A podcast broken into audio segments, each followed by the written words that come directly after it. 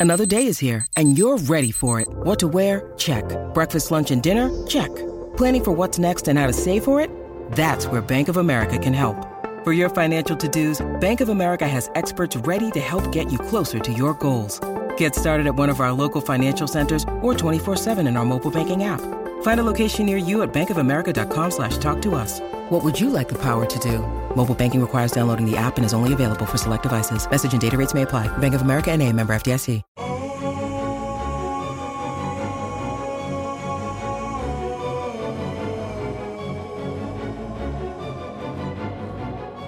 Hola a todos, bienvenidos a este podcast nuevamente de Viva Mejor. Les habla Roberto Aceves y tengo aquí a mi lado a Carlos González. ¿Cómo estás, Carlos? Estaba yo ahorita pensando lo que estábamos hablando antes de empezar el programa acerca de, de la resiliencia. Esa, fíjate que en español la siento, es primera vez que la estoy diciendo el día de hoy, porque en inglés lo he oído, resilience, pero en, en inglés, en español ni siquiera sabía que existiera la palabra. Fíjate. Creo que hasta la pronuncié mal. Sí, no, no sé si la dijiste bien, resiliencia. Y a mí, fíjate que es una palabra que me gusta mucho en inglés, que se usa muchísimo, que es resilient, pero en español casi nunca la dice la gente, fíjate. Dicen más como resistente, como algo elástico, que es lo mismo, pero, pero no se usa mucho con respecto a la psicología a la persona, ¿no?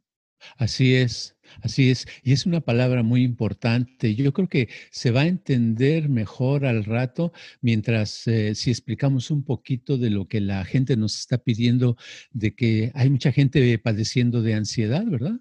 Bastante. Fíjate que esta semana me han hablado muchísima gente contándome sus historias. Eh, ahorita con la cuestión de la pandemia a nivel mundial, o sea, no nomás aquí en Estados Unidos, en nivel mundial, sí. está parejo que mucha gente se está preocupada por la comida, por el dinero, por eh, su salud, por muchas cosas que están pasando. Mucha gente está perdiendo seres queridos, o sea, es algo que se está haciendo cada vez más grande y, pues no, o sea, el hecho de que no se ve como una esperanza, ¿verdad? De, de que esto cuándo se va a acabar, por eso mucha gente está padeciendo de ansiedad. Es que cuando tenemos algún tipo de situación, de problema grande, me refiero grande porque es, es cuando es algo que sentimos que no podemos resolver, ¿verdad? Y cuando sucede eso, eh, eh, aparece la ansiedad. es una, bueno, no tengo que explicar lo que es porque la gente lo ha experimentado, pero es una cosa desagradable que se siente y que te da confusión, te da duda, te hace sentir desconfianza de muchas cosas y no sé, acaba, te produce mucho estrés, muchos problemas eh, mentales y físicos, porque eh, te quita fuerza, porque para lograr cosas en la vida necesitamos una dirección, necesitamos fuerza, necesitamos no distraernos. Y si tenemos ansiedad, pues entonces pensamos que nada vale la pena hacer. ¿Para qué si me voy a morir o para qué si no van a salir las cosas, verdad? Sí, y muchas veces es por preocupaciones, ¿no? De, del futuro, de qué va a pasar, de que a veces está uno con preocupación del trabajo, que si te van a cerrar tu oficina o que si ya después no va a haber trabajo. O sea, mucha gente, por ejemplo, que trabaja en restaurantes ahorita, imagínate, no, no están trabajando porque no están abiertos los restaurantes. Es cierto, es cierto. Ese es uno de los problemas grandes, pero a nivel de millones de personas en el mundo que están padeciendo por un problema económico y no nada más económico, sino eso se, se, debe al problema del virus, ¿verdad? De la pandemia famosa que está afectando y que todavía no se ha encontrado la, cura para ello, aunque... Eh, pues por otro lado uno ve que hay gente que, a pesar de eso está trabajando duro, pero está trabajando duro porque tienen trabajo, pero los, los, que no tienen trabajo, los que han sido despedidos, los que tenían un negocito y no lo pueden abrir porque trabajaban con gentes, ¿qué hacen? ¿Qué se puede hacer en esos casos? ¿verdad? Y, es y esto de la ansiedad, te voy a decir, le afecta no nomás a, a, personas que no tienen trabajo, sino también, por ejemplo, como dices, alguien que tiene trabajo, puede tener tanto trabajo que le dé ansiedad, ¿no? De que tiene que terminar muchas cosas a la vez. O alguien, por ejemplo, que esté teniendo problemas en el amor con su pareja, que, ¿no? Que si me está engañando, o que si me quiere o no me quiere. O, por ejemplo, ahorita muchísimas parejas están teniendo problemas de que se están divorciando. Fíjate, yo tengo en esta semana tres, tres parejas que conozco que se están ya divorciando porque ya no se aguantan en su casa. porque se ven todo el día. exacto. Sucede, está sucediendo cada vez más. Entonces es algo eh, que hay que, ¿cómo te diré? Por eso digo de la resiliencia, porque de ahí tiene mucho que ver si una persona se compone pronto o no, ¿no? Sí, pero tú cómo definirías esa palabra, resiliencia? Resiliencia. Resiliencia. Eh, para, mí es como el rebote, como, qué, tan, qué tanto rebote tiene la persona. La primera vez te voy a decir que yo supe de esto, o sea, en cuestión de, de la salud, fue cuando estaba en la universidad, que estábamos en, un laboratorio que hacíamos este, experimentos y hacíamos, por ejemplo, un experimento donde poníamos en un balde así de, con, con hielo y agua fría y entonces la gente tenía que meter la mano al, al, al, bol, al bote, ¿no? Entonces, eso te hacía que te, imagínate, agua congelándose casi, casi, y sentías que tu presión se te subía y, y, sentías así mucho dolor, ¿no? Porque era el chiste que sintiera la persona mucho dolor, mucha ansiedad, que se le levantara la, la presión, o sea, alta y, y la teníamos a la persona toda eh, midiéndola. Entonces medíamos. ¿Tenía que durar mucho tiempo ahí la eh, mano hasta que le pasara eso? Dos, minutos. Dos minutos. Pero casi nunca la gente no, no, todo el mundo aguantaba, solamente ciertas personas que tenían como cierta, ¿cómo te diré? Como resistencia al dolor, podían durar los dos minutos. Y la mayoría los acaba antes de un minuto. Eh, suena poco tiempo, pero cuando estás en agua helada te, sientes horrible, o sea, sientes un dolor terrible. Ah, pero a lo que voy es que cuando ya la persona terminaba, nosotros medíamos su presión. Antes eh, durante el dolor que estaba experimentando la persona y después estaba, la medíamos como por 15 a 20 minutos para ver cuánto se tardaba en regresar a la normalidad. Entonces, a esa, a esa eh, medida le llamábamos resiliencia. ¿Qué tanta resiliencia tenía la persona en cuestión de, de, salud, de su corazón, de volver a estar normal? Y según el número de, de minutos, ¿verdad? Que se tardaba la persona en volver a estar normal, eh, es, ya hay este, estudios que se han hecho ya previos donde se ve cuánto tiempo va a durar la persona viva, fíjate. Oh, es, interesante. Eh, me estaban viniendo ahorita, lo estaba yo tratando de asociar, por ejemplo, con la, con la gente que, que corre mucho. Exacto. Maratonista, alguien que puede, que otros ya a los cinco millas ya se cansaron, sacaron la lengua y se quedaron, ¿verdad? Y otros aguantan más y más. Entonces, eh, allí tienen más resistencia. Ahí entraría la palabra, ¿no? La resiliencia, exactamente. Oh, ok. Eso también, por ejemplo, personas que fracasan en la vida, que hace cuenta tienen un fracaso, que ponen un negocio y el, negocio fracasa, ¿cuánto tiempo se tarda esa persona en volver a empezar otro negocio? podríamos decir eso, hace cuenta, eh, si se tarda, hay gente que ya ves que hace una cosa, le salió mal y ahí se queda, ya no vuelve a tratar, pero hay gente que en una semana o a veces en un día, ya el siguiente día ya está otra vez normal, como si no pasó nada y órale, a, través, a darle duro otra vez, ¿no? pues en, Em, en, medicina creo que es, ese tiempo de recuperación, hay una recuperación, ¿verdad? Hay gente que se enferma, tiene una enfermedad, digamos, ah, les tenía piedras en la, en la, ¿dónde se tiene? El apéndice. La vesícula. O, apéndice. o en la cabeza. En la cabeza.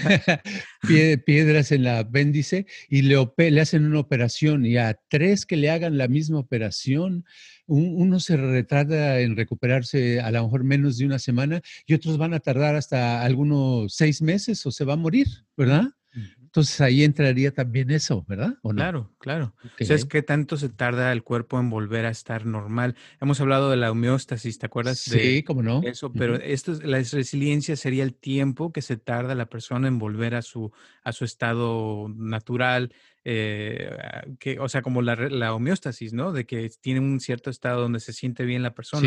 Entonces, ese tiempo se puede decir que es qué tan sana está la persona. Es como una liga entonces, que la estiraste y resiliencia sería que el tiempo que tarda para volver otra vez a como estaba. A como estaba, exactamente. Perfecto. Y eso también lo hemos hablado, por ejemplo, ya ves, con personas que tienen molestias, que hay gente que le da una molestia y no la suelta, o sea, puede durar, puede durar años. Eso sería que tú has hablado de eso, el equivalente a alguien que está un poquito mal de la cabeza, ¿no? Que tiene más locura y una persona más sana, pues a lo mejor se enoja al momento, pero al, a la hora o al día siguiente ya está como... Ya le pasó ya se le pasó. Entonces se vuelve otra, cosa. Exacto. Ah, porque hay gente que se enoja y se enoja todos los días. Exacto, que tienen Así era mi mamá. mi mamá decía, este, ¿quieren chiles rellenos? Oh, sí, ah, va a ser chiles rellenos. Y al rato, oh, ya están los chiles. Ya no están molestando siempre. ¿Por qué quieren que les haga platillos tan, tan complicados, etcétera? Ah, caray, si fue idea de ella, ¿verdad? Pero así había. Y, y, mi papá era lo contrario. Él este, eh, tenía una su molestia más grande, le duraba unos segundos, ¿verdad? Y ya no le volvía. O sea, cada persona es diferente, ¿verdad? Y es curioso porque si una persona, por ejemplo, le, le dura una molestia bastante tiempo, pues curiosamente también después va a traer más problemas de salud, ¿no? Porque se le sube la presión, este, si se enoja cada rato, pues va a tener problemas del corazón también. Fíjate. Y eso me recuerda a un experimento que hicieron también de, de unos monjes que los grabaron por, por meses y traen una grabadora, ¿no? Para ver qué, qué palabras usaba en todo eso y analizaban las palabras, todo y también le pusieron el mismo, eh, una grabadora a personas que tenían más problemas del corazón y encontraron que la gente que tenía más problemas del corazón eran personas que decían mucho la palabra yo, o sea, del yo, yo, yo, o sea, que eran más egoístas. Y los monjes que no se enfermaban ni nada, casi rara vez decían la palabra yo, fíjate. Qué interesante. Eran menos egoístas. Sí. wow. Sí, eso es importante porque es como hablar de los que para todo, no, es que yo hice esto, es que yo, véanme qué bien me veo y vean qué bien hago. Puro egocentrismo, ¿no? E, están centrados en ellos.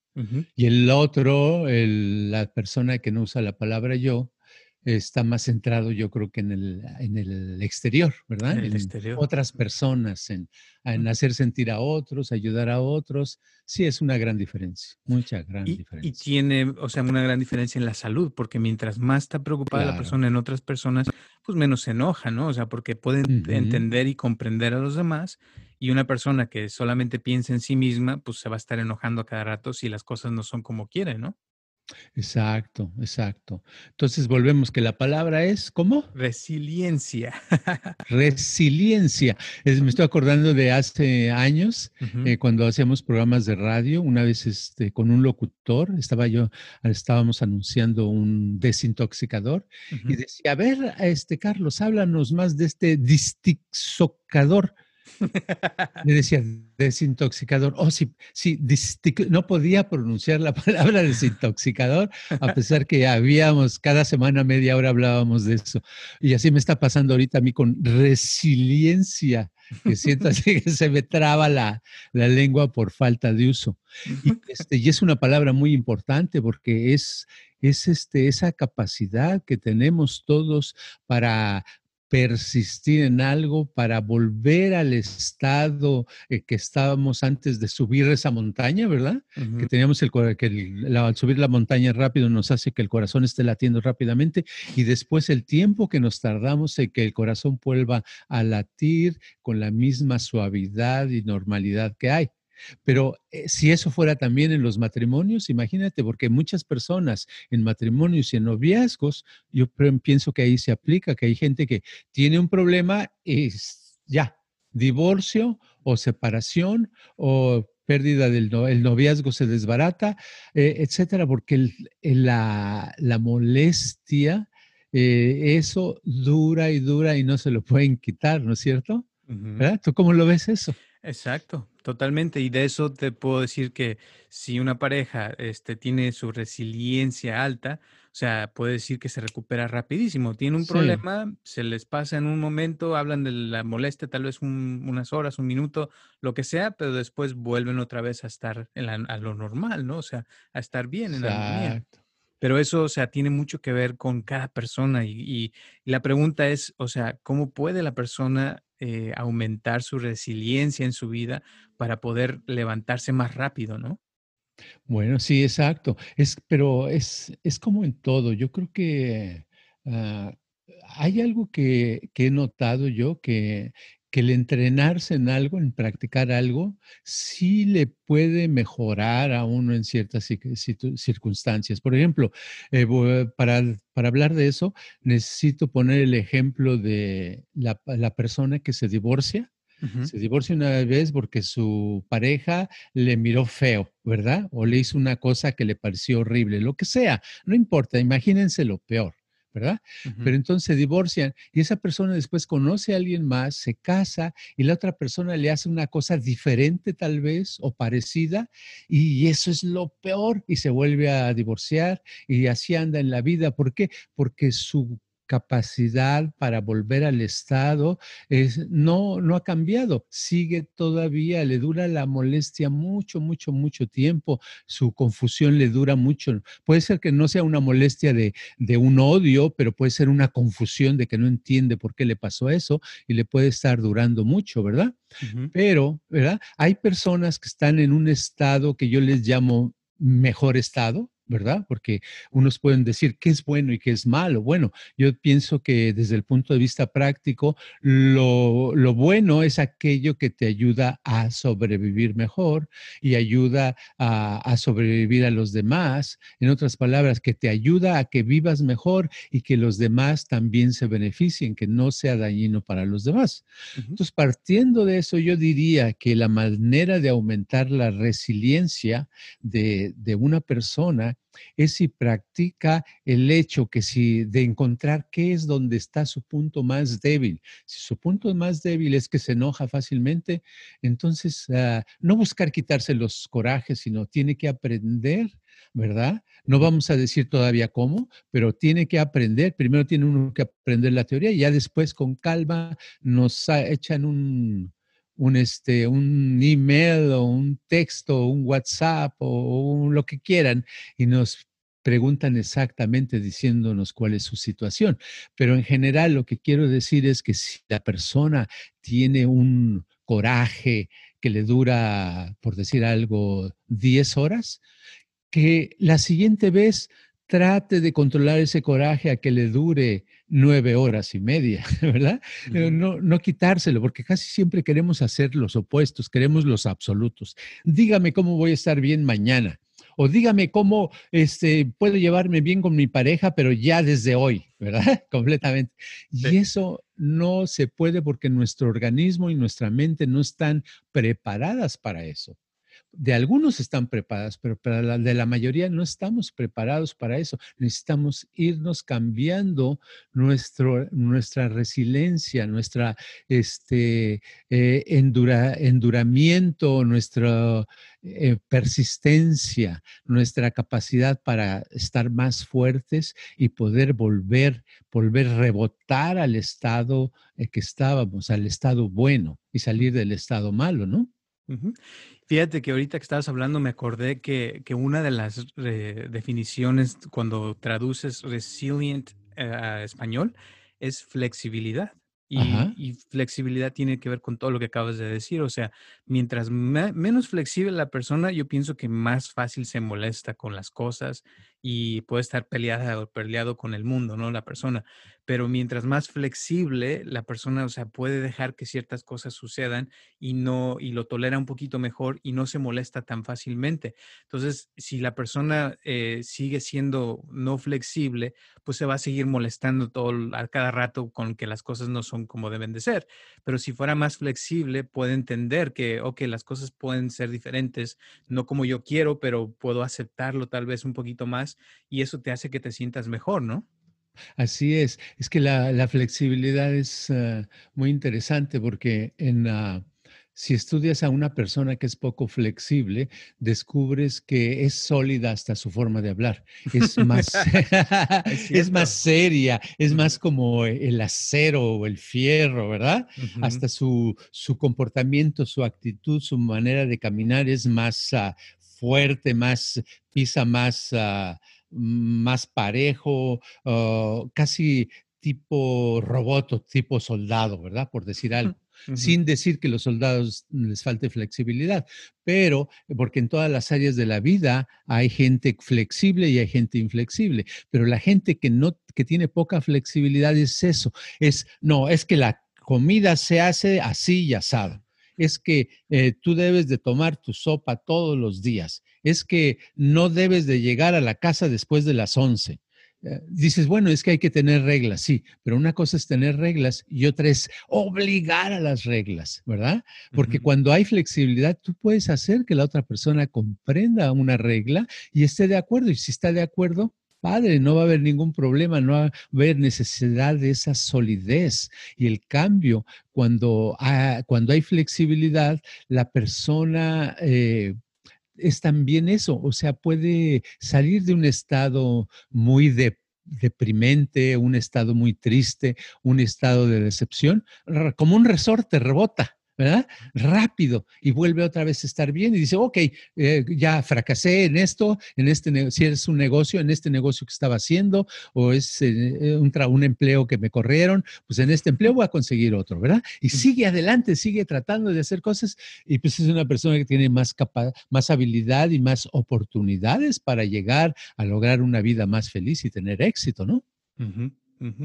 Ahora, ahorita que estabas hablando, me acordaste de una, una frase que, bueno, una palabra en tibetano que le llaman pusutopo. No sé si lo has escuchado antes. No, yo he oído tuchichi takaida, pero es japonés eso. Eso quiere decir señor, es viejita. Es viejita. Viejita. Takaida. No, tuchichi este, takaida. Pusu topo eh, es una frase que dicen que usan, que básicamente significa que cuando tú estás molesto, que tu mente se, se, hace estrecha, o sea, como que nada más estás viendo hacia adelante, como cuando te ponen a los caballos este, esas cosas para ver ah, hacia adelante. Ojeras. Ojeras. Y cuando, cuando uno está contento, feliz, es lo opuesto, o sea, que tu mente se expande, como que no, no se enganche en una sola cosa, sino que estás, puedes ver todo, o sea, está más exteriorizada, estás viendo, tu atención está hacia afuera, como hablabas hace rato. Entonces, cuando uno se molesta, ahorita que estabas diciendo de la solidez, me acordé de las personas que conozco que tienen, sufren de ansiedad y como que tienen más esa, esa eh, hábito, ¿verdad? De a veces agarrarse de las cosas y no soltarlo y como que están más, como dices tú, más sólidas, a veces hasta como hablan se les nota un poquito más la solidez. Y, y, esas personas a veces cuando no tienen ansiedad es cuando se pueden liberar un poquito por unos momentos y tener la mente más expandida, ¿no? Sí, y es que, y aparte cuando estamos sólidos, no podemos entender. ¿Verdad? Podemos escuchar este podcast tres veces, cinco veces y no vamos a entender el mensaje. ¿Por qué? Porque estamos con la solidez, está con nuestra mente estrecha, estamos eh, sufriendo ansiedad y esa ansiedad, ese estado no nos deja ver las cosas claras. Y cuando estamos alegres, estamos relajados, estamos a gusto, ¡uh!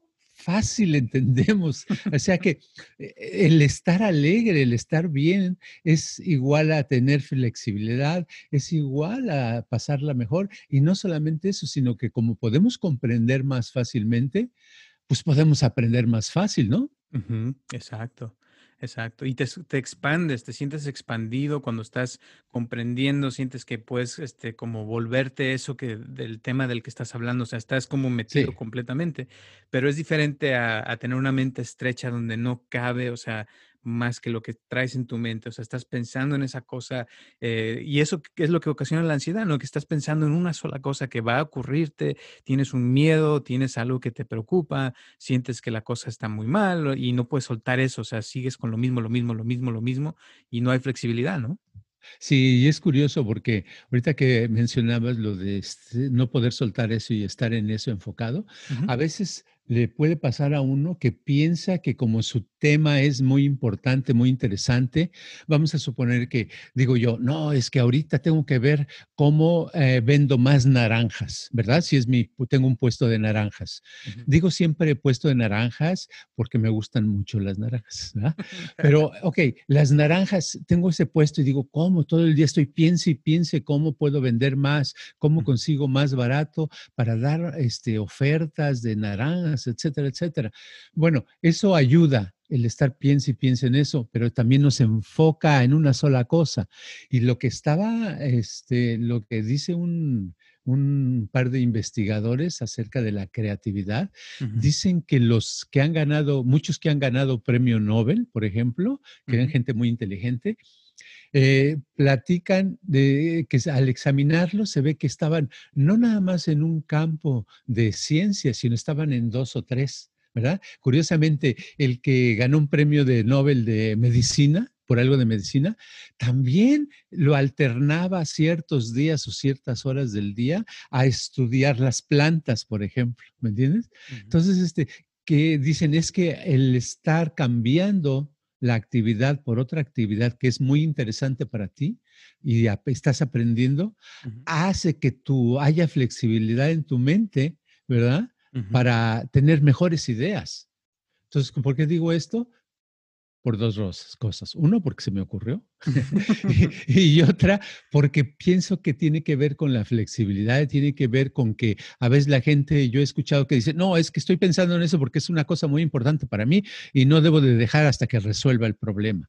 Y muchas veces el estar duro y duro y duro en resolver el problema, este, no se soluciona, porque a veces a un problema, a una situación hay que dejarla descansar, dejarla que solita haga y uno poner su atención en otra cosa. Y a veces es algo completamente diferente y eso va a hacer que después puedas encontrar que tu problema o se resolvió o ahora lo ves más fácil de resolver. Exacto.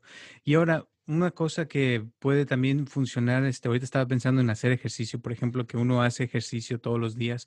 O sea, si yo no hago ejercicio hoy, o llevo, digamos, un año sin hacer ejercicio, de repente me voy y me corro cinco millas, por ejemplo, a lo mejor voy a sentir que me estoy muriendo después y, y si mi cuerpo se va a tardar tal vez una semana en recuperarse de esa corrida, ¿no? O sea, porque no he corrido en todo el año.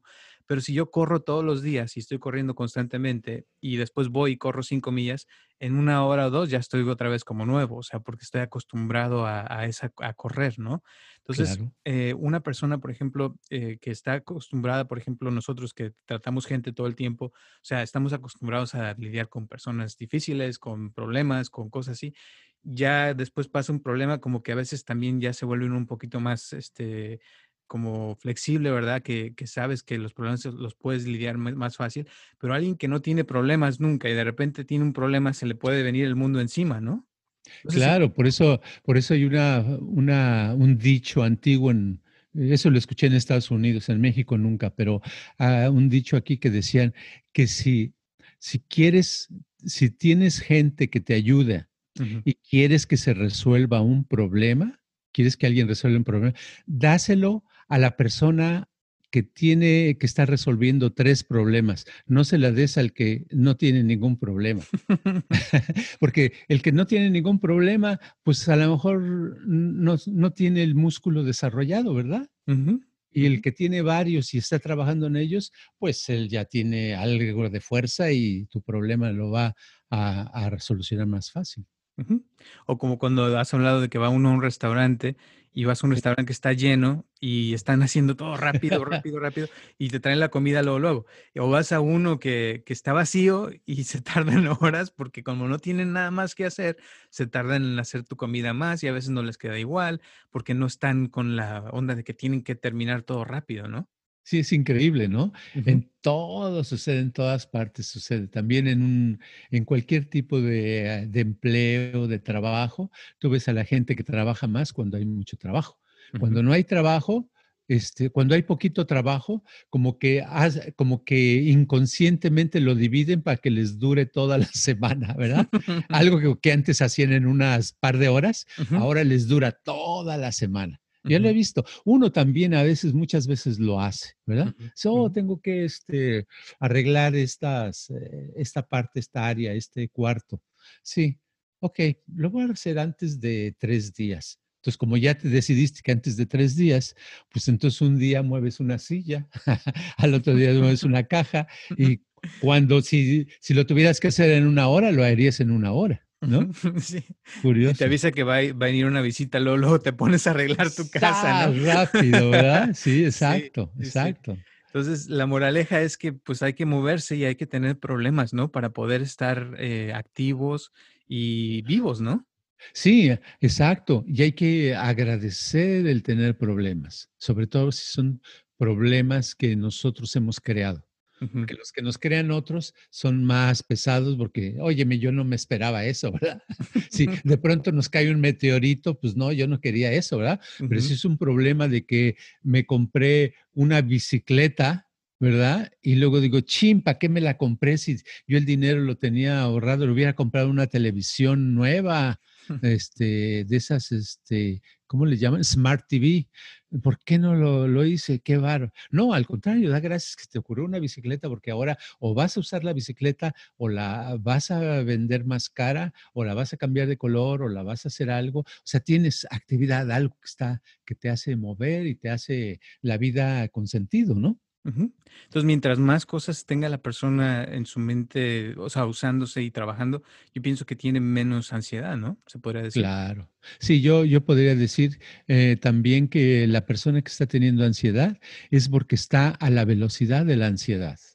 ¿Qué quiero decir eso? Que cada, hemos hablado alguna vez de las frecuencias cerebrales, podemos hablar otro día más, de las frecuencias cerebrales tienen una velocidad y nuestras frecuencias cerebrales cuando están lentas, te puedes relajar, pero pueden estar tan lentas que te dé ansiedad, ¿verdad? ¿Y por qué te daría ansiedad una frecuencia tan lenta? No es que te dé una ansiedad de la frecuencia lenta, sino te da, este, se te desincronizan con otras. Tienes unas L rapidísimas y otras lentas, pero están desarmonizadas como una orquesta donde imagínate que cada quien toca a su estilo, oyes puro ruido, ¿verdad? Entonces ese, ruido que escuchas, esa es la ansiedad, es muchas cosas. Tienes que hacer todo al unísono, al unísono quiero decir a la, al que, esté, que todo concuerde a la misma velocidad, al mismo tono este, de sonido, ¿verdad?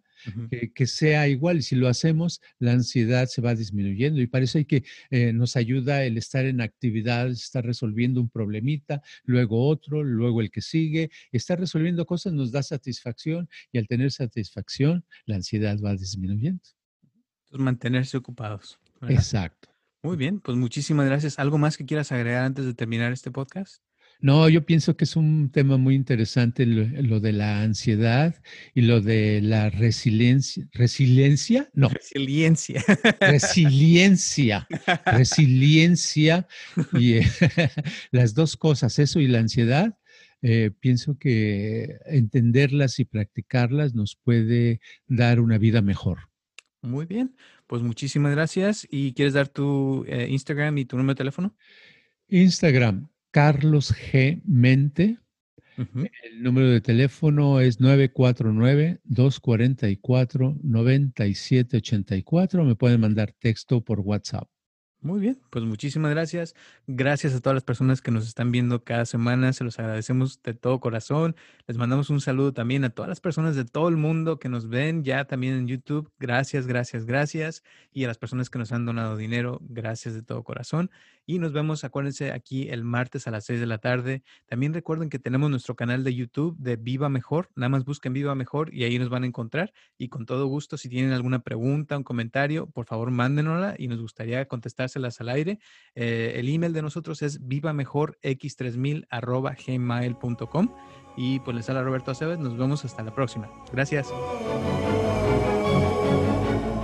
Este podcast está patrocinado por Viva Mejor. Ayúdanos a compartirlo con tus amistades para que crezca esta comunidad y si te interesa donar algo para que este podcast continúe o si tienes algún problema o pregunta que te gustaría resolver, por favor comunícate al área 714-328-4661 o mándanos un correo electrónico a vivamejorx3000 gmail.com.